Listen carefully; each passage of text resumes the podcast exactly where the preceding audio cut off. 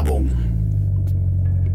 Viele die hier zuhören, wissen, dass ich schon lange mit dem Gedanken spiele, mir privat ein neues Auto zuzulegen. Nicht, weil ich einfach mal Lust habe, sondern weil mein Auto wirklich langsam den Geist aufgibt.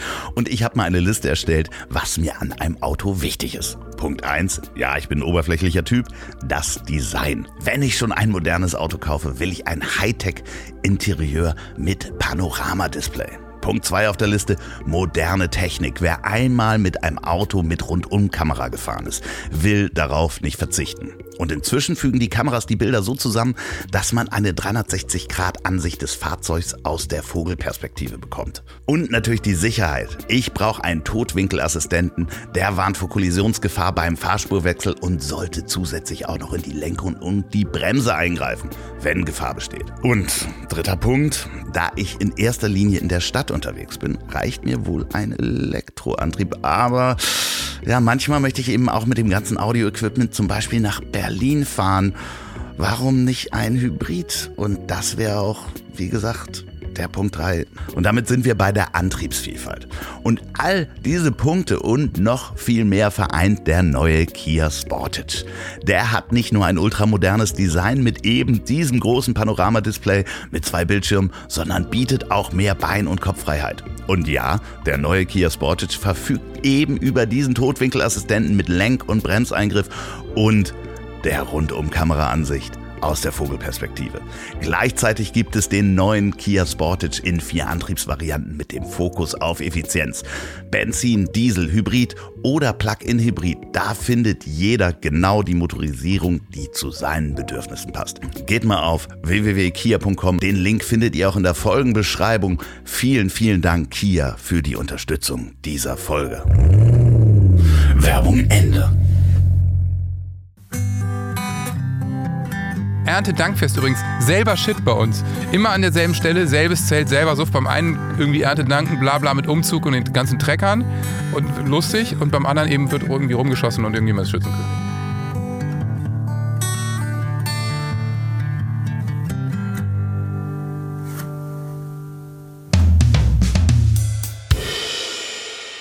Wenn man ein Drehbuch über das Aufwachsen meines heutigen Gastes schreiben würde, würde einem der Produzent die erste Fassung wahrscheinlich zurückgeben und sagen, zu viele Klischees.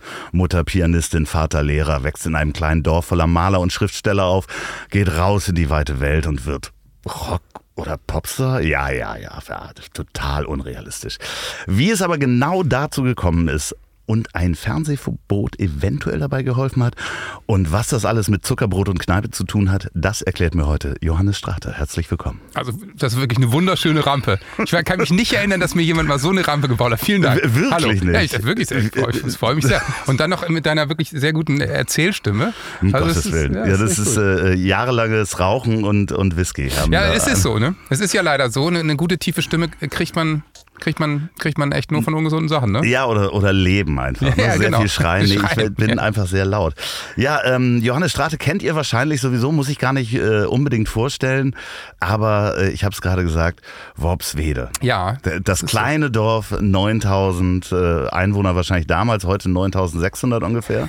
Ja, ich glaube, es wächst massiv. Ja, ja. Ja. Aber es, ähm, es ist in der Tat so, dass, dass immer wieder jetzt äh, auch von meinem, also meinem Umfeld Leute nach Worpswede ziehen. Das ist ja in der Tat dieses kleine Künstlerdorf, für alle, die es nicht kennen, was die meisten sein werden, in der Nähe von Bremen. Und da haben sich aber vor äh, um 1900 ganz viele Maler niedergelassen und seitdem gibt es da eben diese Künstlerkolonie. Und es gibt auch immer noch internationale Stipendien, die vergeben werden. Wenn du über die Straße läufst, laufen da ah, dann auch wirklich ein paar verrückte Maler rum, dann irgendwelche Studenten aus Argentinien. Und dann gibt es eben mit der Music Hall einen legendären Musikclub, wo dann eben von Manfred Mann bis Alana Miles irgendwie alle vorbeikommen. Also es ist schon in diesem kleinen Dorf ein lustiger internationaler Flair, gepaart mit Bauern. Ja, ich war, ich war schon mal ein paar Mal da. Das Ja. ist wirklich interessant, weil diese Maler sind da hingezogen, weil sie die Weite des Moors so schön äh, malen konnten. So diese Horizontmalerei, äh, würde ich sie jetzt mal nennen. Ja, romantische Malerei Genau, ne? im so. 19. Jahrhundert und äh, das Moor spiegelt äh, wohl äh, das Licht so wider, dass du einen einzigartigen Himmelston kriegst und den haben die eben jahrzehntelang versucht nachzumachen. Ja, das war halt, äh, ich habe die Geschichte recherchiert, ich kann sie nicht genau wiedergeben. Es war halt wirklich so, dass ein Maler da mal vorbeigefahren ist und dann Kontakt mit einer Wirtin aufgenommen hat und dann da hingezogen ist und seinem Kumpel gesagt hat, komm doch da auch mal hin. Ja, ja genau. Und dann, dann hieß es immer das Licht, das Licht, das Licht auf Schwede und das Licht. Und äh, ja, da ist irgendwie der einzige Berg, der einzige echt, echte Berg in Norddeutschland, der Weiherberg, der mit 30 Metern schon als extrem hoch war. Also ich meine, da können wir Hamburger überhaupt nicht mit umgehen. Entschuldigung, wir haben den Müllberg in ja. Norderstedt. Und der wächst auch stetig, wie beim Na, nee, da, da ist kein Müll mehr. Aber, abgebaut? Nee, nee, also das ist jetzt so Natur, aber das sind, ist ja, da sind die Trümmer von, ja. vom Zweiten Weltkrieg. Weltkrieg ja, ne? genau. Also da liegt quasi ganz Eppendorf und, und Konsorten. Ja. Toll. So romantisch. Ja, so Hamburg. romantisch. Aber sag mal, was glaubst du im Nachhinein? Ich meine, man kann das nicht sagen, wenn, wenn man da aufgewachsen ist. Aber was meinst du, was das für, ein, für einen Einfluss auf dich gehabt hat? Weil das ist ja dann schon super international und viele ich sag's jetzt Ja. mal, Freaks oder Menschen, die wir jetzt im normalen Aufwachsen nicht auf der Straße hätten. Ja, total. Also es hatte ein paar Vorteile, muss ich echt sagen. Also erstens natürlich total heile Welt. Es ist ein kleines Dorf, da passiert nicht viel, jeder kennt jeden. Und dann aber eben, und das war für mich, glaube ich, der maximale Vorteil, es laufen da totale Freaks rum. Das heißt, Dorf, Dörfer in der Größe in den 80er Jahren können ja auch maximal spießig sein. Ne? Ja. Sofort kriegst du den Satz, ja, willst du nicht mal was Richtiges machen? Nein, alle Freunde von meinen Eltern also die Jazzband meines Vaters hat bei uns im Wohnzimmer geprobt, einmal die Woche. Dann waren irgendwelche Maler da, die haben die Klavierstunden meiner Mutter mit einem Bild bezahlt. Also hingen unsere Wände voller Bilder, voller abgefahrener Sachen. Es war also, jeder hat irgendwas Künstlerisches gemacht. Und wenn du dann sagst, ja, ich möchte jetzt gerne Gitarre spielen, sagen natürlich, ah ja, gut, klar. Ja, ich möchte jetzt irgendwie in in einer Band proben, dann sagen die Nachbarn, ja, du kannst bei uns im Gartenhaus proben und so. Also es ist halt so, so der, und dann habe ich bei, bei Freunden, er war Töpfer, äh, habe ich bei dem in der Töpferwerkstatt quasi geprobt. Also es war so, alles hatte irgendwie irgendwie mit Kunst, Kleinkunst, Musik, sonst was zu tun. Und das ist natürlich super. Ja, weil man sonst denkt, 9000 Seelendorf, Ja, ja, du denkst du halt, äh, Ja. ich kenne jeden, jeder achtet drauf, was macht denn jetzt hier? Der, der Sohn vom Strate hat immer noch keine Lehrstelle. So, und natürlich äh, ist dein Vorgarten gefegt und irgendwie, wann mähst du mal wieder Rasen so ungefähr. Und bei uns gab es irgendwie äh, Häuser, die wurden bunt angemalt und in der nächsten Woche anders und äh, um Garten wurde sich gar nicht gekümmert. Das war schon schon abgefahren, aber ich bin dann bin auch da zur Grundschule gegangen und das war auch irgendwie alles herrlich und dann musste ich irgendwann zur weiterführenden Schule in das Nachbarstädtchen Osterholz-Scharmbeck Ja. und da wehte dann genau so ein Wind. Da musstest So. du mit dem Bus Oh wahrscheinlich ja, hinfahren, ich ne? musste morgens um Viertel nach sieben los, um acht da zu sein. 50 Kilometer. Also völlig bescheuert. Und da war es genauso. Spießige Kleinstadt, muss ich leider sagen. Mit irgendwie echt äh, kleinen, so das ist dann so, da sind so diese kleinen Fußgängerzonen, die alle gleich aussehen, weißt du? Ja, klar. Und das so hart CDU regiert und so äh, wirklich jedes Klischee, was du dir vorstellen kannst. Und das war für mich irgendwie echt auch ein harter Aufprall nach meinem linksliberalen Dörfchen, wo man irgendwie zum Maler nach oben drüber ging. Weiß ich noch, bin ja zu Norbert gegangen und der hat mir dann irgendwie gezeigt, wie man im Buntstift richtig malt und gesagt, ah, in der Schule lernst du doch alles Quatsch hier, äh, so macht man das und so. Und äh, es war irgendwie echt äh, nett und man muss, ich bin durch drei Vorgärten von Nachbarn zur Schule gegangen, irgendwie Berg runter und so und die haben einen dann gegrüßt und morgen noch so ein Brötchen mitgegeben. Also wirklich Bullabü. Und dann in so eine Kleinstadt, äh, auf der einen Seite Osterholz-Scharmbeck, auf der anderen Seite Lilienthal. Äh, Lilienthal hatte dann auch echt damals in den 80ern so ein komisches Nazi-Problem. Dann hängst du da in irgendwie in irgendeiner Disco rum und dann kam auf einmal echt ein Haufen Faschos und so. Also so richtig bisschen unangenehm. Also Ja, nicht nur ein bisschen, also sondern ziemlich den unangenehm. 80er Ja. hatten wir das hier in Hamburg auch. Ja. Also so Norderstedt, da ist man dann auch mal einer Gruppe Gerannt. Skinheads äh, begegnet. Ja. So. Das hat man dann relativ schnell geschafft. Da muss man echt sagen, hier Rote Flora und Konsorten, da gab es dann relativ schnell, die gibt's quasi nicht mehr. Also ja, in den Außenbezirken wahrscheinlich, aber war dann Bremen, war natürlich die, die große weite Welt erstmal. Ja, ja. Also mit dem Bus nach Bremen, 50 Minuten, war Wahnsinn. Ähm, habe ich natürlich dann schnell gemacht, habe so ein bisschen Osterholz-Scharmbeck, da gab es einen legendären geilen Laden Stagges, da, da haben sich so, hat sich so ein bisschen die linke Szene getroffen, das war cool. Und dann aber Bremen so, Osterdeich und Viertel ist ja immer noch so, äh, die Silvalkreuzung ist irgendwie legendär. Ne? Und da, da spielt das Leben und äh, ich bin dann ganz früh hin und habe dann in einem Skate Shop, Attitude, der älteste, älteste Skate Shop von Norddeutschland, Ah, was? Ja. habe ich angefangen zu arbeiten und dann war ich natürlich da voll in der Ach Szene. Quatsch, du hast in einem Skate Shop gearbeitet. Ja. Das ist natürlich ein Traumjob. Also Es ist ein super Job, weil du lässt dein ganzes Geld da, weil du natürlich immer an die neuesten DC-Schuhe und Draws, Hosen kommst und so. Und Stussy ging dann damals gerade los und so. Aber hast natürlich super Kontakte und dann war das so ein bisschen die, Hardcore-Szene, Queerfish, so Bands kamen langsam auf. Die haben dann im Schlachthof gespielt in Bremen und ich war irgendwie immer mittendrin. War noch jung, aber es war echt. Bist du auch gefahren? Also bist du ich bin Skateboard nicht gefahren, das ist ja das Ah, okay. Verrückte. Ich bin Snowboard gefahren, äh, aber nicht äh, geskatet bin ich nicht. Nee. Ja, weil damals so ein, so, ein, so ein Brett, so ein richtig gutes in einem Skate Shop, hat man immer noch so 400 Mark oder sowas bezahlt. Und wenn du richtige Tracks und so weiter hattest. Ja, es ging natürlich so- günstiger los, muss man Ja, sagen. ja, aber na aber klar, so ein- so ein- aber ich konnte äh, Grip-Tape aufs, aufs Deck machen und konnte Rollen montieren und so. Und sahst verdammt gut aus. Sah dabei. natürlich total gut aus dabei, hatte immer Hoodies an, weite Hosen. Also ganz ehrlich, das ist das Witzige. Das war ungefähr so 1996. Und jetzt, ich will jetzt nicht sagen die Kids, weil das klingt so derart alter weißer Doch, Mann doch, mäßig. doch. Aber die Leute, die jetzt 16 sind, ich Du war damals machst einen 16. Vater-Podcast, Ja, Entschuldigung. stimmt, bitte. das stimmt. Du kannst Also die, die sagen. 16-Jährigen jetzt sehen eins zu eins aus wie wir damals. Also die 90er sind so geil zurück. Und natürlich ist jetzt so dieses klassische, oh, ich ärgere mich echt, dass ich meine ganzen alten Draws-Hosen irgendwie weggetan habe. Ja, Äh, echt du- schade, du weil willst- jetzt muss ich hier den Nachbau von Close kaufen. Ja, aber du wirst, willst auch nicht nochmal die Hosen tragen. Die stinken wahrscheinlich auch immer noch. Nein, Die stinken nach sieht Gras und Bier. Meine das sieht Fresse. wahrscheinlich auch äh, fürchterlich aus. Du hast dann äh, in Worpswede, also äh, erste Frage, bist du öfter noch da? Ja, also meine Eltern sind beide noch in Worpswede. Ja. Muss man auch sagen, gibt eigentlich gar keinen Grund für die da wegzuziehen, weil es ist äh, natürlich ein netter Freundeskreis, immer noch sehr kreativ, auch wenn äh, sie mittlerweile Mitte 70, mein Vater schon über 80 ist. Aber es ist natürlich trotzdem ein total nettes Umfeld. Ne? Und Ja, es ist Äh, halt immer noch die, die größte deutsche, glaube ich, Stipendienstadt, wo es halt Stipendien für Maler und, und, und ja, verrückt, ne? äh, Schriftsteller Ja, gibt. und, und diese, also die- diese Stipendien da, das ist auch super nett, weil die wohnen dann so am, äh, am Rande in den Wiesen, haben die so coole Bungalows, gucken übers Land und also das ist schon, wenn du Maler bist, sehr geil. Guckt Da- euch das, mal bitte da draußen an. Guckt euch mal bitte Worpswede Ja. an. Wenn ihr in Norddeutschland seid, fahrt da auch mal vorbei, weil das ist wirklich beeindruckend. Also man, äh, wie Ja. du sagst, dieses Bullerbü, dieses Gefühl zieht sich wirklich das, durch das komplette Dorf, wenn man da auch irgendwie mal in eine Kneipe geht oder was isst oder sowas. Total, es sitzt immer irgendjemand am Nebentisch, wo du denkst, was ist mit dem nicht in Ordnung? Ach so, der ist Maler.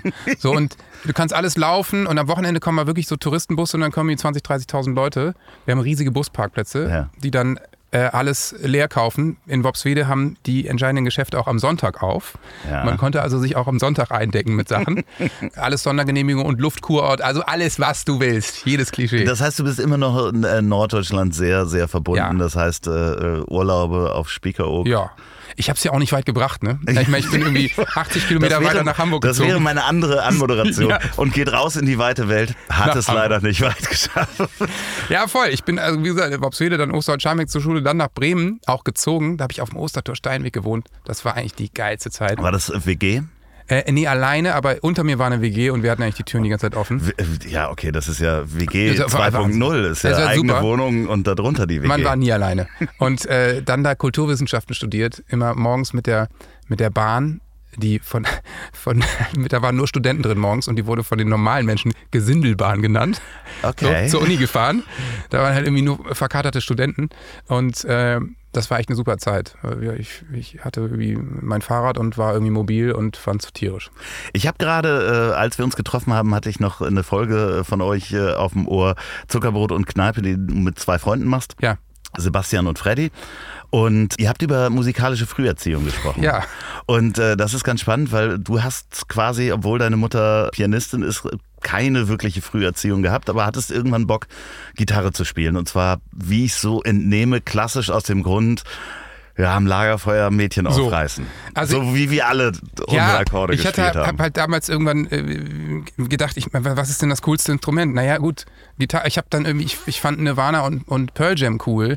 Und ich meine, Kurt Cobain saß halt nicht am Klavier, ne? Nee. So, sondern der konnte auch nicht besonders gut Gitarre spielen, John aber er hat's gemacht. So, weißt du? Ja, genau. Und Elton John, dafür bin ich halt zu jung. Also ich finde Elton Ja. John natürlich super und toll, Ja. aber äh, ich habe angefangen, Musik zu machen 1990, als ich zehn war und, und da war halt gerade Nirvana und Grunge fettestens, so, ne? Alice in Chains, Soundgarden, you name it. Und da habe ich eben Gitarrenunterricht genommen. aber das war dann klassische Gitarre, ne? Klassische. Und das war natürlich nicht so, dass wie mein Kurt Cobain-Gedanke war ein anderer. Und dann habe ich irgendwie nach zwei Jahren gesagt, nee, ich höre auf. Und dann meinte er, nee, wir können auch E-Gitarre spielen. Das war natürlich ein smarter Move von meinem Gitarrenlehrer. Hab das dann gemacht und dann mit 14 auch die ersten Bands gegründet. Und wenn ich ehrlich bin, gefühlt fast dann schon aufgehört zu üben. Weil dann habe ich irgendwie durch Zufall, ja, einer muss auch singen. Ja, okay, ich mach's mal. Ich Ja. weiß nicht noch, wir haben wir Metallica-Cover gespielt. Ich habe angefangen zu singen und alle haben aufgehört und angefangen zu lachen. Das war so. Aber ich habe hab trotzdem nicht gesagt, ich mache das nie wieder, sondern ich habe trotzdem gesagt, okay, gut, lass uns doch einen anderen Song spielen. Naja, ich meine, so. eine Reaktion ist eine Reaktion. Jo. Also das ist ja auch das... das man muss polarisieren. ja. Naja, am Ende des Tages ist es erstmal eine Reaktion, da kann man dann was Besseres draus machen. Also ja. am Ende, ja. Ja, ja, also äh, und dann... Aber, aber äh, wie war das dann? Äh, der Gitarrenlehrer war ja sehr smart, weil ich kenne ganz viele, die mit der klassischen Gitarre aufgewachsen sind ja. und genau das andere wollten. Die wollten dann am Lagerfeuer Barré-Griffe greifen, drei, vier und äh, äh weiß ich nicht, Wonderwall spielen ja. und damit die Mädchen kennenlernen. Hast du dann auch gemerkt, als du gesungen hast, dass das, was du an Gitarre spielen gelernt hast, dann auch in Anführungsstrichen reicht? Ich mache auch Anführungsstriche in die O. Ja. Total. Ich habe ge gemerkt, dass eigentlich die acht Akkorde reichen und dass ich singen will und mich begleiten will und dass ich überhaupt kein Interesse habe, virtuos zu werden. So. Manchmal bereue ich es ein bisschen, aber ich habe dann schnell angefangen, Songs zu schreiben und eben mehr Zeit darin investiert, Sachen aus dem Radio nachzusingen und zu spielen. Das war natürlich dann auch die, irgendwie die richtige Entscheidung. Aber ich bin wirklich alles andere als ein Solo-Gitarrist dadurch geworden. Aber wenn du so, wir hatten es ja vorhin kurz angesprochen, du bist relativ mit relativem Fernsehverbot groß geworden. so Popkultur war damals ja Bravo, Popcorn ja. und irgendwie so ein paar Musiksendungen. Dann später, oder MTV kam dann schon dazu. Du bist ein bisschen jünger als ich. War das schon Teil deiner Jugend, ja. die du, also ab irgendwann durftest du dann Fernsehen. Und ja, ja, ja, also wir reden natürlich von den 80ern, als, ja. als das Fernsehen dann langsam also auch relevant wurde. Ich meine, du kannst dich noch wie ich an drei Sender erinnern, ne? Klar. Und, und DDR. wenn man äh, irgendwo wohnte, wo man das empfangen konnte. Ja, nee, das konnte ich natürlich so weit im Westen nicht empfangen, ja. aber überhaupt, dass es die DDR noch gab, daran ja. können wir uns natürlich gut erinnern und dass Freunde nach Berlin gefahren sind und, und wie war das denn und krass, ne? Volles Abenteuer. Ja, wir hatten drei Programme und meine Eltern fanden das nicht so toll. Bravo natürlich war für mich natürlich ein Riesenthema und äh, Popcorn und Yum und äh, Musikexpress natürlich irgendwann. Yum, Yum mhm. hatte ich komplett vergessen. Ja, das kam auch später. Wie, wie konntest du? und dann aber als MTV kam, da war ich dann ja, war ich äh, so neun, zehn, zehn und da war das natürlich mit dem Fernsehverbot längst vorbei und da konnte man mich auch nicht stoppen. Also MTV war für mich das Mecker. Also Wahnsinn, dieser Horizont, der da aufging und Unplugged von Nirvana und Pearl Jam und Sting und Eric Clapton, meine Güte, diese ganzen Konzerte und Ray Cokes, der da moderiert hat. Also was für coole Hunde auf einmal. Also das hat mir auch so das Englische total erschlossen. Das war wirklich die Offenbarung MTV. War das dann auch eine Band zu gründen? War einerseits natürlich was gemeinsam zu machen, aber war das dann auch der Gedanke zu sagen, ey, ich will da rein, ja. ich will das machen? Also das war, war so, dass ich dachte, okay, es gibt nichts Cooleres auf der Welt, als, als eine Band zu haben und irgendwie diese Konzerte zu spielen, die ich da auf MTV sehe. Oder ich habe damals schon gesagt, das Coolste auf der Welt je ist, ein MTV Unplugged zu machen. Das ist Wahnsinn. Also wenn mir dann jemand gesagt hätte, ja, also 20 Jahre noch, dann machst du es. da hätte ich natürlich, wäre ich natürlich vor Angst, äh, hätte ich mir in die Hose gemacht. Und hättest ja. wahrscheinlich sofort aufgehört. Ja, genau. Nein, das schaffe ich nicht. Nein, das, oh Gott, oh Gott, Fernsehkameras. Ja, aber ähm, ich meine, wenn man dann mit, mit seiner ersten Band da steht und äh, spielt, kannst du dich noch an das Gefühl erinnern, wie die, also du hast angefangen zu singen, alle haben gelacht ja. und äh, äh man hat dann den ersten Auftritt.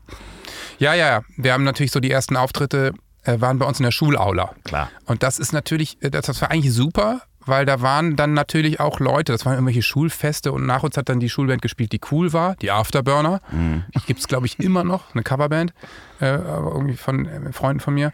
Und ähm, wir haben dann halt, ich habe dann mit denen gesprochen, mit Uli, der Schlagzeuger, ein Freund war, ey, können wir nicht vorweg spielen, irgendwie drei Songs? Ja, ja, klar. Also standen einfach auch, keine Ahnung, in meiner Welt waren es 10.000, wahrscheinlich 100 Leute vor der Bühne, was natürlich ultra viel war. Und wir haben dann irgendwie drei Songs gespielt. Und ja, es gab dann irgendwie anerkennenden Applaus. War natürlich total motivierend, so für die ersten Auftritte. Äh, die, deine erste Band äh, war Second Floor. Ja, sensationeller Und, Name, möchte ich nochmal sagen.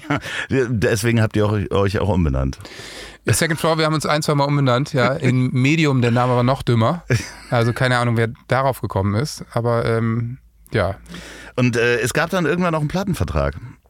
Ja, wir haben mit der Band, Band witzigerweise durch Zufall einen Plattenvertrag bekommen, weil ich natürlich MTV und Viva mega affin im Videotext äh, von Viva äh, ein Moderationscasting entdeckt habe und gedacht habe, naja, da bewerbe ich mich mal. Und irgendwie haben die mich zum Vorsprechen eingeladen nach Köln. Die große, große, weite Welt. Köln, oh Gott im Himmel.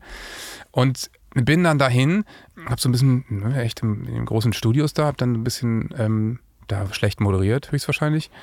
Und der Typ, der das gemacht hat, der sagte aber, ja, was, also, was, was machst du noch? Ich so, ja, ich mache Musik, ich habe eine Band, hast eine CD dabei? Und ich so, nö, habe ich vergessen. Ja.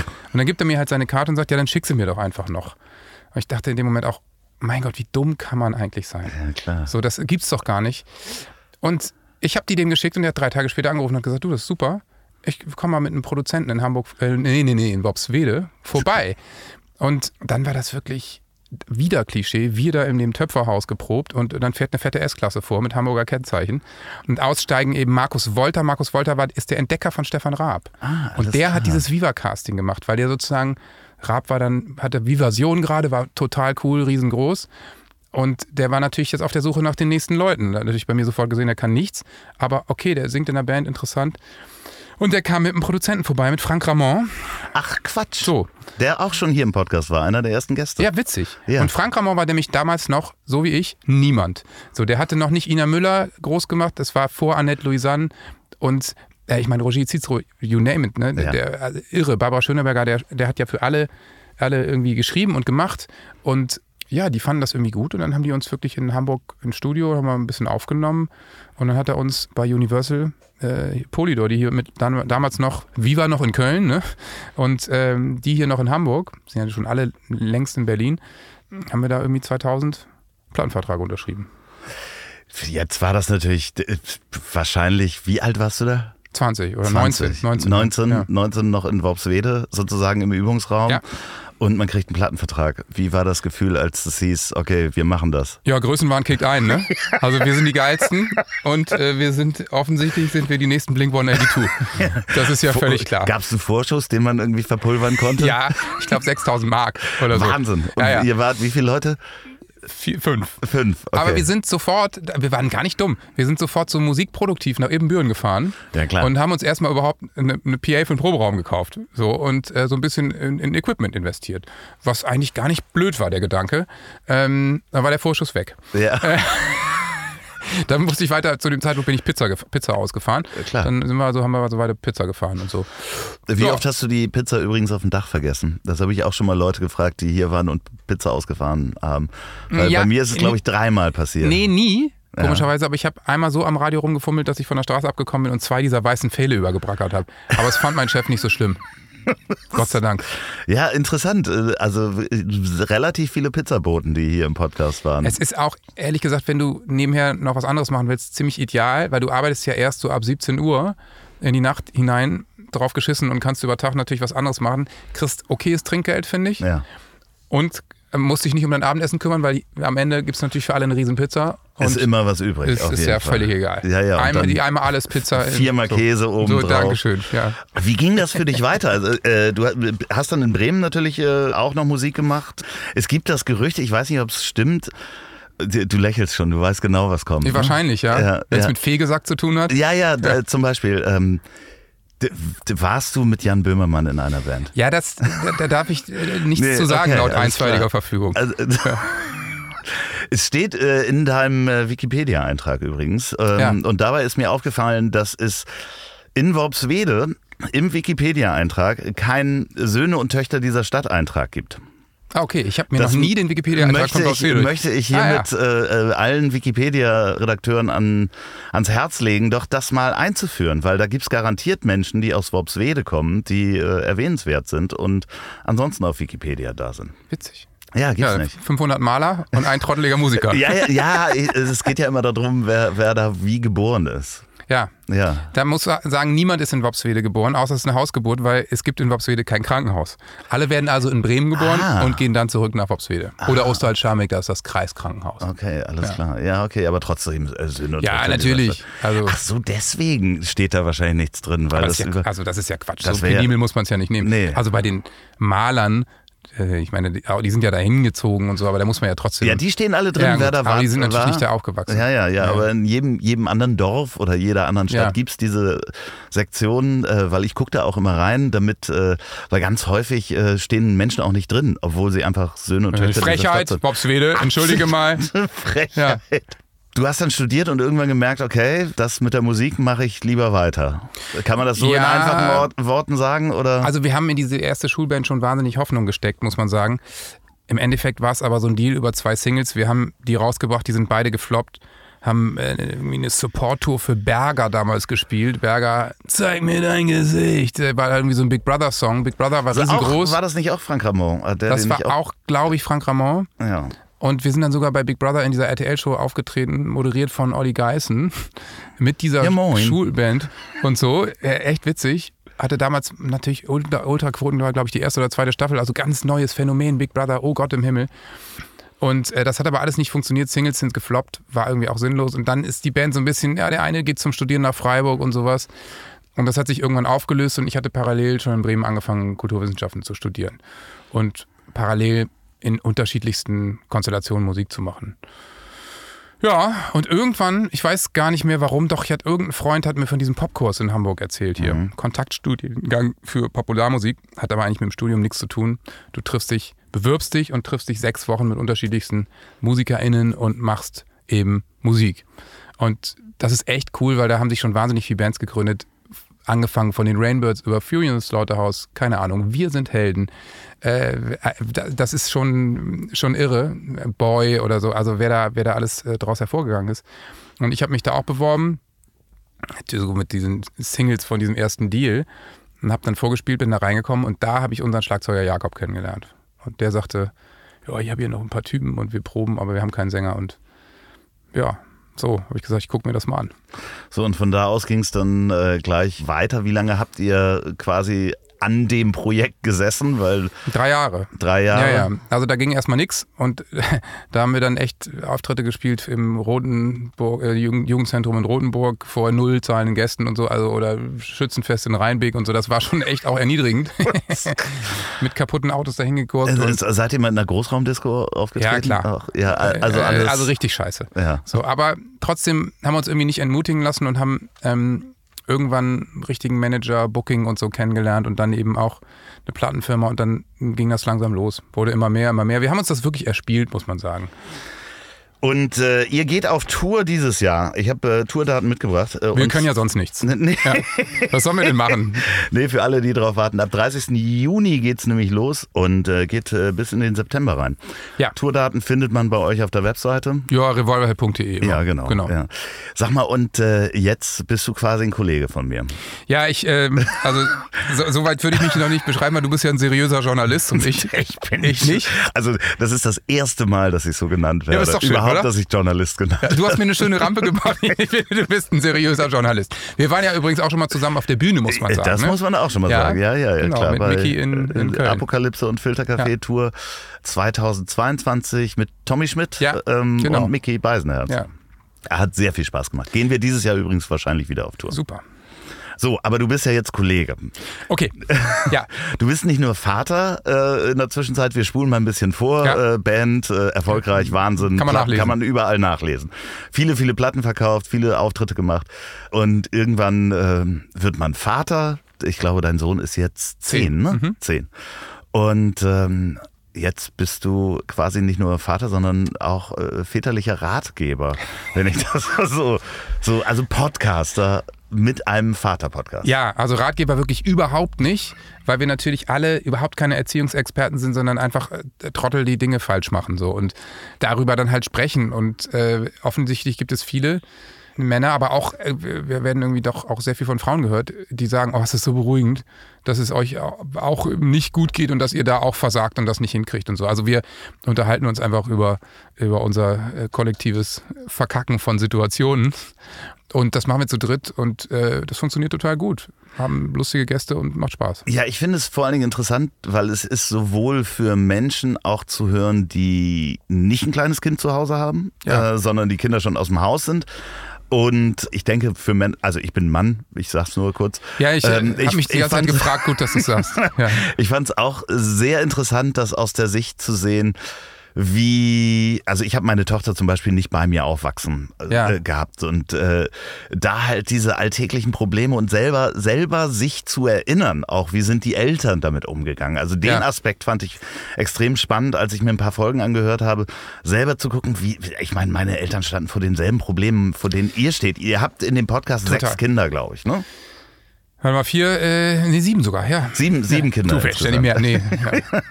Ja, und äh, selber zu gucken, wie sind meine Eltern damit umgegangen? Musikalische Früherziehung, gerade wann Ja, überhaupt ja. Früherziehung? Wann fängt man damit an? Ja, das ist in der Tat total interessant und ich meine, es haben sich natürlich schon viele Vorzeichen im Außen so geändert in den letzten 40 Jahren. Klar, aber manche Sachen bleiben eben dasselbe. Wenn da jetzt einer sagt, ich möchte das und das Instrument leben und äh, es gibt natürlich wahnsinnig viel mehr Angebote. Also auch, wir hatten das jetzt als aktuelle Folge.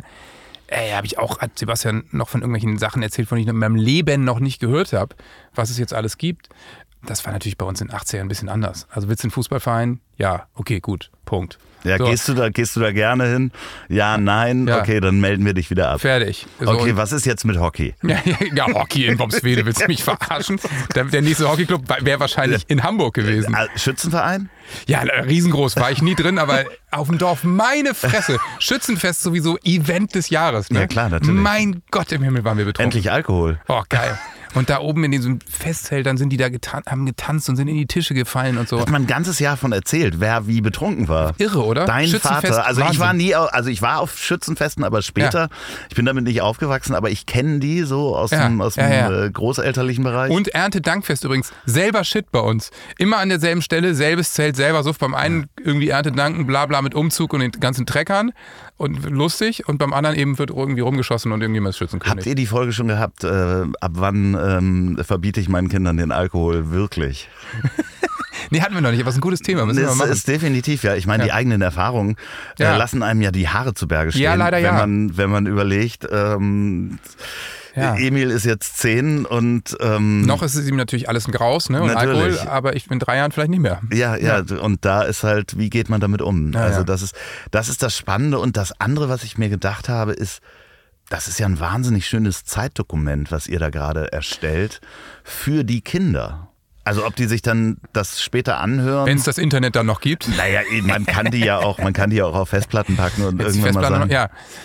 Ähm, ja, das stimmt. Das, das, das finde ich auch, weil man, äh, es ist ja auch so, wir, wir, wir skripten relativ wenig, sondern sagen das Thema und los und überraschen uns gegenseitig vielleicht mit irgendwelchen O-Tönen und sonst was ein Quatsch. Und manchmal erzähle ich auch eine Geschichte und denke dabei, ey, die hattest witzig, dass du das gerade erzählst, weil die hat, hattest du selbst eigentlich total vergessen und jetzt kramst du sie doch mal raus.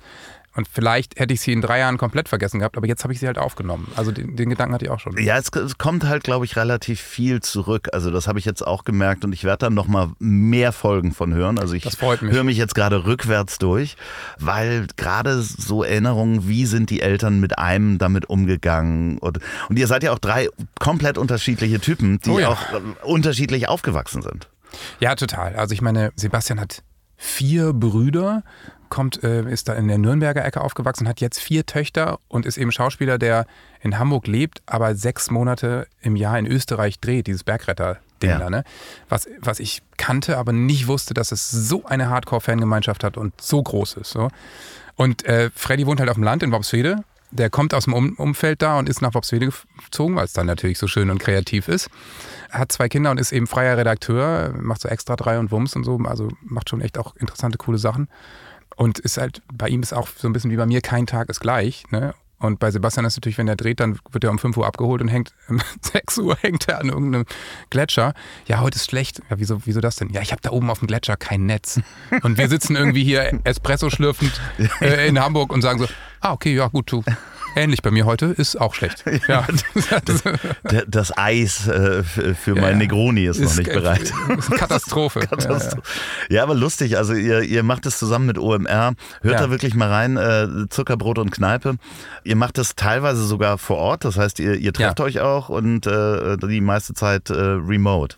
Ja, genau. Das ist, ich meine, du kennst das ja auch. Wir haben da mittlerweile alle, alle Sachen, dass wir uns entweder bei mir im Studio treffen oder wir treffen uns bei Freddy, der hat auch geil, ne? Du hast ja, wenn du auf dem Land wohnst, einfach viel Platz. Und Ja. der hat sich einfach selber ein Tiny House in den Garten gebaut, Klar. Strom hingelegt und bla. Und da arbeitet der, wenn die Kinder im Haus zu laut sind, beziehungsweise jeden Tag. Und dann nehmen wir dann auch manchmal auf und manchmal ist der eine da, ich auf Tour und so. Und dann ist halt so. Ja, ich meine, das hat sich natürlich auch, um das böse C-Wort doch nochmal in den Mund zu nehmen, die ganze Arbeit hat sich ja von dir auch klar über Ja. Corona natürlich verändert. Da hinterfragt man wahrscheinlich auch so, puh, was mache ich denn jetzt hier mit meiner Zeit? Ja, das ist, äh, also die Kulturbranche, ne, wie wir alle wissen, wenn wir uns ein bisschen damit beschäftigen, die ist schon hart getroffen. So, das ist immer noch so, dass Leute zögerlich auf äh, Konzerte gehen, äh, auf, in Stadien, auf, in Theater. Ne? Das ist echt irre, wie das immer noch nicht alles auf die Beine kommt natürlich aus Gründen der Inflation, die Leute haben weniger Geld, sind unsicher, haben immer noch Angst vor Corona und all das. Es normalisiert sich in Deutschland einfach wahnsinnig langsam, wo es in anderen Ländern, zum Beispiel wie Italien oder UK oder USA, schon längst anders ist und einfach eine andere Mentalität, ne, wo die Leute sagen, ich darf wieder raus, alter Schwede, irgendwie, buckle up, jetzt geht's los. Und in den USA werden so viele Tickets für Veranstaltungen verkauft wie seit 15 Jahren nicht.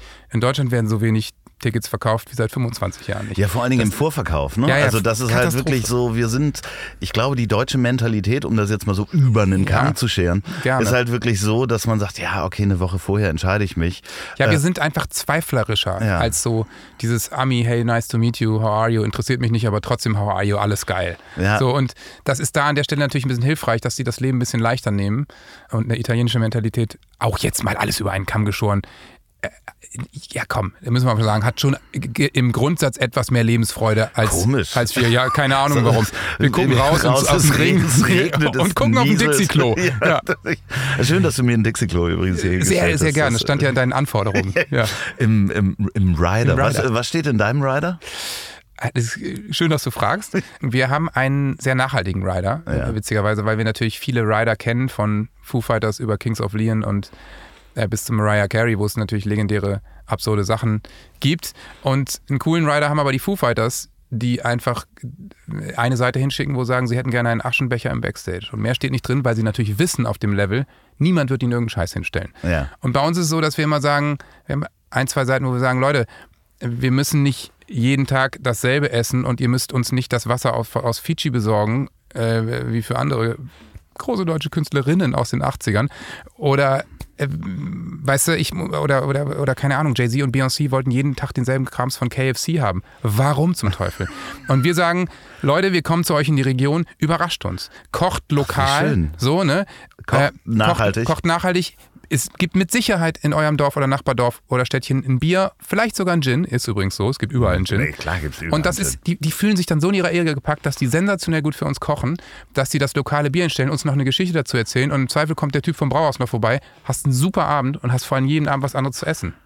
Ja, das ist der warum Trick. macht das nicht jeder? Weil Jetzt viele, ja, ich glaube, Amis sind einfach super professionell und total vorsichtig und die wollen immer genau dieselben Carbs und Proteine und wissen, was alles wo ist und trauen der Welt nicht so. Also auch, ich kenne viele Amis, die in Europa sind und so, kann ich das essen, die so tun, ja. als ob wir hier andere Hygienestandards ja, hätten. Äh, Freundchen, wir haben wenigstens eine Krankenversicherung. Nein, also, aber ne? weil unsere Häuser auch so klein sind. Ja, so. und ähm, ähm, deswegen ist das, glaube ich, so ein Sicherheitsding, weiß ich auch nicht. Aber äh, ja, also wir, wir, essen lokal. Ja, ich bin immer noch verwundert, dass Sabina, Sabrina Settlur immer Fidschi-Wasser haben wollte.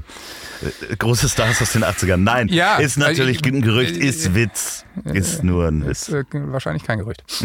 ja. Aber es gibt immer noch äh, Mädels, die das so gerne so hätten. Ja, ja, ja nee, ach, klar, ich meine, ähm, ihr habt äh, wahrscheinlich beim Podcast keinen Rider. Nein. Das heißt, jeder nimmt sich äh, selber was zu essen mit äh, oder ihr werdet bei OMR aus den Kühlschränken Fürstlich, gefördert? Nee, wir, also genau, Essen ist beim Podcast ja mal so ein bisschen schwierig. Aber natürlich geht man da ja immer noch, äh, wie du es ja auch kennst, an diesem Gratisregal vorbei. Ich weiß, ja. Ich nehme immer noch so ein bisschen Ipalat in verschiedensten Geschmackrichtungen mit. Und ähm, letztens haben wir da zum Beispiel eine Folge aufgezeichnet und danach eine Folge bei mir im Studio mit Johannes Oerding. Auch ganz witziges Thema. Ne, es geht nämlich nicht immer nur um Kinder. Das Thema war kleine Kinder, kleine Sorgen, keine Kinder, keine Sorgen. Ja, das so. ist ganz interessant. Und er konnte das bestätigen. Ja, das ist und so. da haben wir uns dann schön am Getränkeschrank auch nochmal so richtig assi bedient und dann bei mir im Studio so, hä, wir haben ein paar Getränke mitgebracht. Und er so, oh, das ist ja nett. Ja, cool. So, ne? ja. ja, hört mal da auf jeden Fall rein. Du gehst im Sommer auf Tour oder ihr geht im Sommer auf Tour. Was ist noch geplant? Was kommt als nächstes? Gibt es schon ein großes Projekt, wo du drüber sprechen kannst? Ich weiß, du arbeitest an was. Ah, ist alles Wahnsinn. Ich, nee, also wir sind mit der Band immer auf Tour. Ich habe noch so ein Duo-Projekt mit Sebastian Knauer, so einem klassischen Pianisten, mit dem ähm, spiele ich seit äh, ein, zwei Jahren. Ähm, manchmal mit dem Quintett noch dabei. So eher ein sehr ruhiges Programm. Klassik, Pop. Da spielen wir zum Beispiel jetzt in der Elfi im April, aber das ist auch schon ausverkauft und sind damit noch ein bisschen unterwegs. Und dann, dann sind wir natürlich mit dem Podcast sehr agil. Dann läuft gerade noch ein Podcast, ähm, der heißt Frau Bauerfeind rette die Welt. Da Ja. bin ich Sidekick. Da kommen wir jetzt bald zum Finale. Da haben 18 nachhaltige Startups gepitcht und wir haben den auf den Zahn gefühlt und der Gewinner kann sage und schreibe 100.000 Euro gewinnen. Hat es auch noch nie beim Podcast gegeben. Und äh, das hat viel Spaß gemacht. Also ich darf jetzt nicht zu viel plaudern, weil wir haben ja schon abgedreht und ich weiß ja, Ja. schon, wer gewonnen hat.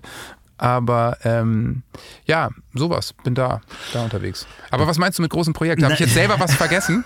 Nee, nee, nee. Du, äh, du hattest mir, ich glaube, es war ähm, äh, Bauerfeind äh, so. äh, rettet Ja. die Welt, glaube ich, hattest du mir angedeutet mal. Ja, Aber da seid ihr dann, wann, wann kommt die finale Folge raus? das weiß ich gar nicht, aber immer dienstags kommt eine neue Folge. Und Das heißt, es kann sein, dass wir hier rauskommen und dann ist der, steht der Gewinner schon fest. das kann natürlich sein. Ja. Ja. Ansonsten hört ihr das einfach mal nach. Johannes, du bist hier jederzeit herzlich eingeladen. Ich weiß nicht, ob du Vielen mal Dank. reingehört hast. Wenn äh, jemand hier einmal war, dann kann er immer wieder kommen, muss mich einfach nur anrufen und sagen, pass auf, ich habe wieder was, wo wir drüber sprechen können. Hammer, ich würde auch einfach mal gerne in diesem Auto eine Runde mitfahren. Also, ja, wir können ja mal nach Worpswede damit fahren. Ja, geil. Ja. Ist jetzt nicht umweltfreundlich, müssen wir danach äh, äh, Kompensieren wir. CO2-Zertifikate kaufen. Ja. Ich versuche ja immer nur Kurzstrecke damit zu fahren. Wenn ihr gerade im Auto unterwegs seid und diesen Podcast hört, dann überlegt doch mal, ob ihr nicht nach Worpswede fahrt, weil das ist wirklich schön. Fahrt da nicht am Wochenende hin, da ist es voll Riesenbusse. Fahrt mal unter der Woche hin, damit ihr auch das wahre Künstlerleben vielleicht äh, miterleben könnt, wenn ihr diesen Podcast bei der Arbeit hört. Dann äh, überlegt mal, ob der Job vielleicht der richtige ist und ihr nicht vielleicht mal einen Popkurs machen könntet oder ähm, ja, Podcaster geht immer. Pod Podcaster geht auch immer. Wir müssten, wir machen den Podkurs auf. Ja, So. Wirklich? So, das, ein Kurs für Podcaster, der Podkurs. Ja, das machen schon relativ viele und das Shit. ist teilweise echt sketchy. Also Aber das die sind doch nicht so cool wie Nee, wir, nee, oder? nee, da sind Ja. richtig sketchy Gestalten dabei, die sagen dir, ich zeig dir, wie dein Podcast erfolgreich wird, Wow. haben dann aber einen eigenen, der wahrscheinlich drei Hörer hat. Ja. So, wo ich immer denke, ah, ja, Ja. äh, Po Podcast-Kurs können wir Ja. für OMR machen wir das. Easy. Also, also die buchen uns auf jeden Fall. Wenn ihr diesen Podcast zum Einschlafen hört, dann bringen euch die wunderbaren letzten Worte meines wunderbaren Gastes in den Schlaf. Oh, das ist ja romantisch. Ja, also vielen Dank, dass ich zu Gast sein durfte. Das hat mir sehr viel Spaß gemacht. Und ähm, ich würde, würde auch vorschlagen, fahrt mal nach Bobswede, schaut euch das Licht an und jetzt träumt einfach davon, wie so das Moor in den Himmel reflektiert und ihr quasi einen Pinsel in der Hand habt und entspannt das Bild eures Lebens malt. So, und jetzt zum Abschluss noch Werbung in eigener Sache. Wenn ihr noch eine Produktion der Bonnywurst Productions hören wollt, dann hört doch mal rein in den Podcast, den ich zusammen mit Olli P. mache. Ich hab dich trotzdem lieb. Erscheint jeden Montag, gibt's überall, wo es tolle Podcasts gibt. Ich hab dich trotzdem lieb mit Olli P. Vielen Dank, gute Nacht. Dieser Podcast ist eine Produktion der Ponywurst Productions. Mmh, lecker.